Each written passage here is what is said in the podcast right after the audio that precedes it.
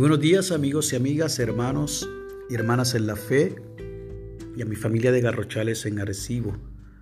Hoy es jueves 12 de noviembre del año 2020 y este es el día que ha hecho el Señor.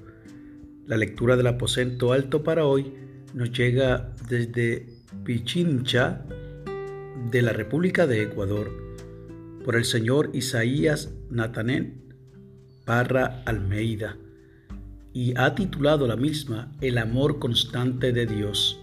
Nos invita a que leamos en efecto del profeta Isaías el capítulo 41, los versos del 8 al 10 y nos regala el verso 10 de ese capítulo 41 en la nueva versión internacional. Así que no temas porque yo estoy contigo, no te angusties porque yo soy tu Dios te fortaleceré y te ayudaré.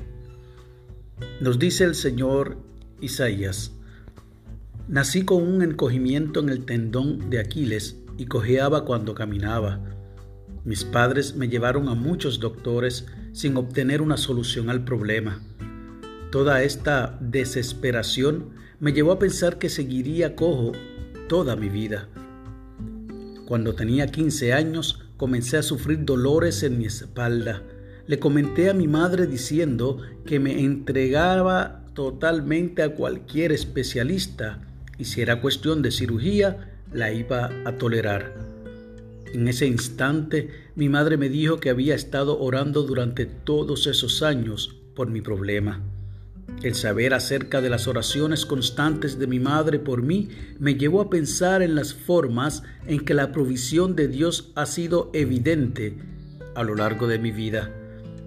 Desde la atención médica que recibí hasta los recursos necesarios para la cirugía y para permitirme continuar mis estudios y estar en los primeros de la lista de mi clase.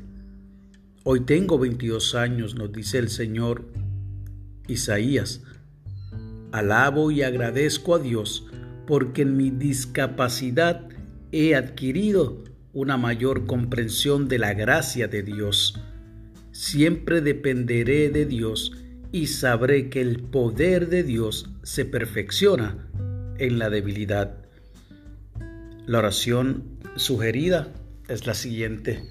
Dios Creador, Gracias por guiarnos en nuestra jornada diaria y por continuar sosteniéndonos.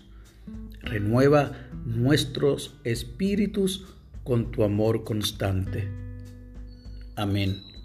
Y el enfoque de la oración que nos pide el Señor Isaías Natanael Parra es que oremos por los niños que enfrentan una cirugía.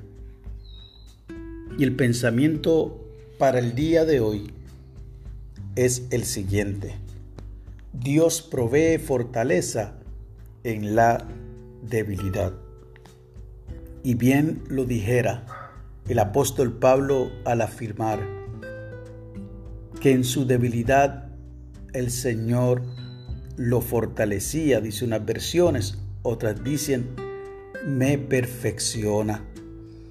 Y es que nosotros y nosotras, al igual que este joven, de la República de Ecuador pudiéramos tener algún tipo de aflicción constante, de condición que pareciera ser permanente, que estará con nosotros, pero aún en esa debilidad que pudiéramos nosotros describirla como una debilidad, realmente el Señor se fortalece.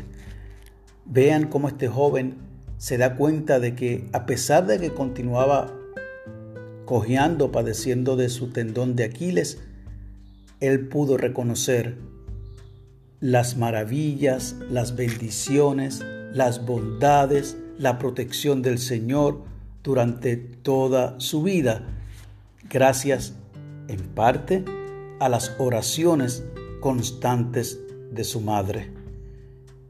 Y yo doy gracias al Señor por las oraciones de nuestras madres, de nuestros padres, nuestros abuelos, abuelas, que son las que nos han cubierto durante todo este tiempo. Y hemos podido ser más o menos hombres y mujeres de bien con nuestras virtudes y nuestros defectos, pero sabiendo que el Señor a través de la palabra, como lo afirma el profeta Isaías, nos pide que no temamos porque Él está con nosotros. Nos pide que no nos angustiemos porque Él es nuestro Dios. Él nos fortalecerá y Él nos ayudará. Que el Señor te bendiga y que haga resplandecer su rostro sobre ti y tenga de ti misericordia. Amén y amén.